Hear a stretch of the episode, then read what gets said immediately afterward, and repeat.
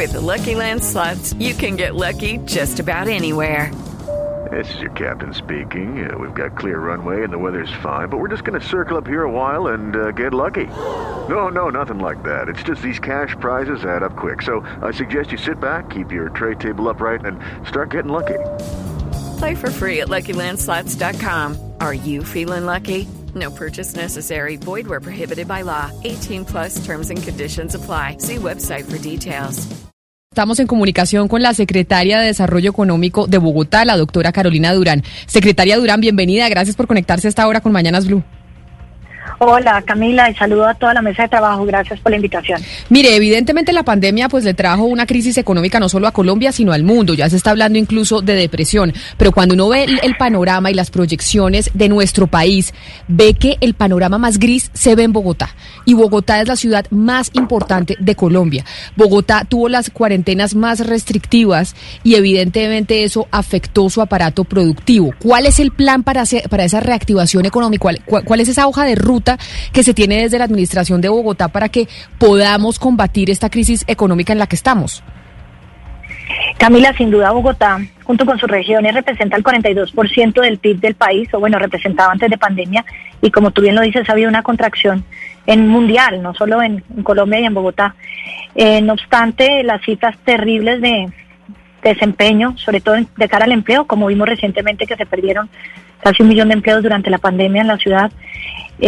Bogotá, con las cifras que se comparan en la CEPAL y en el Banco Mundial con otras ciudades de Latinoamérica, digamos, está menos peor, por decirlo de alguna manera. Lo cual de alguna manera nos habla muy bien del aparato productivo y lo resiliente que es en la ciudad. Primero, porque traíamos una atracción muy, muy buena antes de entrar en pandemia.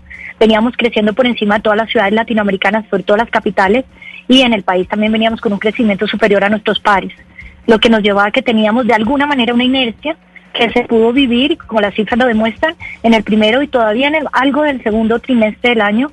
Esas cifras eh, las medimos en desarrollo económico. Somos la única ciudad que tiene cifras especiales para la ciudad, más allá del país, lo cual nos permite tener comparables a nivel latinoamericano, más no a nivel nacional. Y eso nos permite eh, ver que había una inercia muy buena, una resiliencia, que la apuesta, Camila, sin lugar a dudas, para recuperar el, la cantidad de empleos perdidos, tiene que ser para mí la reactivación económica, de manera cuidadora y todavía productiva.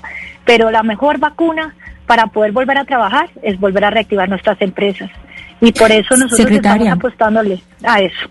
Sí, Se- Secretaria Durán, yo le, le quisiera preguntar por, por las excepciones. Es decir, ustedes dicen que se va a dar la reapertura a todos los sectores, pero algunos están entre las excepciones. Entre ellos están, por ejemplo, los cines y eventos masivos en lugares cerrados. Pero uno, pues yo le estoy preguntando de Medellín, pero yo veo de Bogotá y yo veo las imágenes de Transmilenio lleno de gente, yo veo las imágenes de las marchas, la gente junta y un montón de gente. Entonces uno dice, ¿por qué castigar a ciertos sectores sabiendo que ese montón de gente, es decir, la gente eh, junta está en otros lugares? Es decir, ¿por qué solamente unos sectores son los que son castigados, es- como en este caso, el sector de la cultura? Que es lo mismo, Ana Cristina, que se decía ayer con lo de las marchas. Decían, pero nos vienen restringiendo Claro. una cantidad de posibilidad económica y las marchas no las restringen. Entonces la gente sí siente que está como ante unas decisiones secretaria como bipolares de la administración, porque se permiten unos las mensajes marchas. que no son claros, unos mensajes que no son claros, Camila. Correcto, pero no se le permite al teatrero abrir su teatro. ¿Y cuál es la diferencia Ana, entre el que está marchando y el teatrero que quiere abrir su teatro?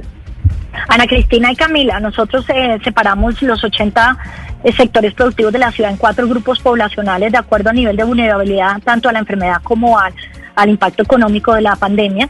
Eh, el primer grupo estuvo exento, fueron 24 sectores productivos que nunca pararon. El segundo grupo somos los que hemos podido teletrabajar, entre los cuales está pues obviamente los grandes empleadores de la ciudad, como puede ser el distrito, por ejemplo, la nación. El tercer grupo que empezó a trabajar con protocolos y sigue trabajando con protocolos bioseguridad, pero también con horarios. Eh, ahí ya suman más de 60 grupos sectoriales de Bogotá.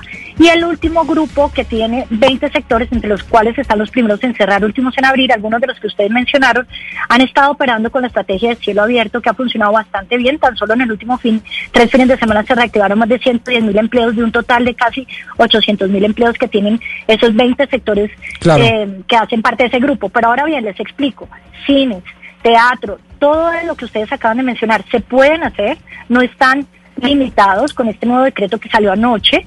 Simplemente tienen un control de aforo al interior, pero pueden usar el espacio público también para sumar el aforo al exterior y de tal forma pues tener algo más eh, hacia el punto de equilibrio que requieren para funcionar. Los únicos que quedaron exentos son los bares, eh, ni siquiera los gastrobares, sino los bares y los grandes espectáculos por ahora. Todo lo demás entra a operar ya en este momento. Eh, secretaria Durán, me parece que el objetivo está claro reactivación económica. Lo que no me queda para nada claro, para serle muy sincero y respetuoso, es el cómo. Con otros alcaldes que hemos hablado, como por ejemplo el de Cali, las respuestas eran absolutamente directas. El señor va a bajar impuestos, va a abrir el comercio, va a habilitar terrenos para la vivienda de interés social y además de eso está pensando en un agresivo plan de subsidios para incentivar el empleo formal. Es decir, por cada empleado que usted emplee, señor comerciante, señor sector privado, yo le ayudo con una plata. Cosas concretas. No veo eso en el horizonte de Bogotá, que es la plaza más necesitada. ¿Usted nos podría puntualizar cosas concretas como lo han hecho otros alcaldes? Con todo el gusto, no lo sabes porque no te lo he contado. Pero precisamente a través de los fondos de desarrollo local, a través de los fondos de desarrollo local estamos no solamente amparando la nómina de las microempresas hasta 10 empleados, subsidio a nómina directa. Hemos tenido también inyecciones de liquidez directa para las empresas que a su vez quieran mantener empleados, pagos de prima con el apoyo del gobierno nacional. Hemos estado trabajando en el acompañamiento de empresas que se quieran transformar o necesiten inclusive recursos de manera de fomento, o sea, no reembolsables, de regalo, para que adecúen sus espacios a la nueva realidad o tengan que hacer algunas inversiones para poder volver a abrir sus puertas con los protocolos de bioseguridad. Todo eso se está haciendo. Desde claramente mis pares en Secretaría de Hacienda se ha apoyado muchísimo desde, la, desde el punto de vista fiscal, tributario, predial, eh, acompañando permanentemente a las entidades competentes con el tema de los servicios públicos. Por ejemplo, para nosotros es indispensable que algunos de los restauranteros, hoteleros y demás se les pueda ayudar en concreto con el pago del subsidio o por lo menos amortizar, porque sé que tienen deudas acumuladas con los eh, las empresas de energía, por ejemplo. Eso es algo que nosotros acompañamos para representar el interés de los comerciantes, más no decidimos, porque eso está en las manos obviamente de dichas entidades.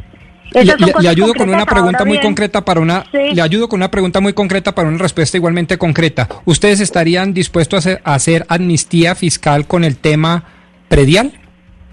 Eso, yo estoy segura que Juan Mauricio, eh, mi colega secretario de Hacienda, lo está evaluando y podrías preguntárselo a él, pero sé que son temas que se están, están sobre la mesa. Y yo, de mi parte eh, nuestra, sí. El fomento al trabajo se está haciendo a través de la desarrollo económico, tiene un eje que se llama empleo y emprendimiento.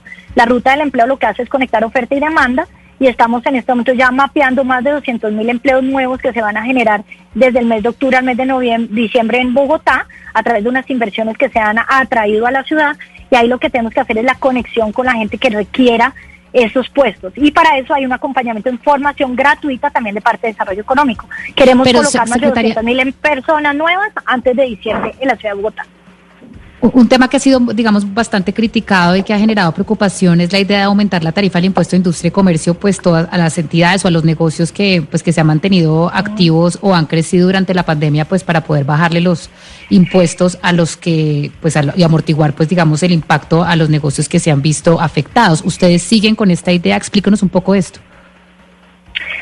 El, eh, el, plan Marshall contempla hacer una armonización de algunas tarifas de impuestos, entre las cuales inclusive algunas están a la baja, otras están hacia arriba, pero realmente es menor. Ahora coincido contigo, el mensaje que se manda em, de la polémica que se quedó hace unas semanas sobre el ICA a las plataformas de comercio electrónico, creo que no fue bien recibida y no era necesario en un momento en el cual estamos promoviendo una ciudad digital, con lo cual eso fue revaluado y mejorado en esta nueva versión del Plan Marshall, obviamente atendiendo los comentarios de los gremios que, y de los sector productivo.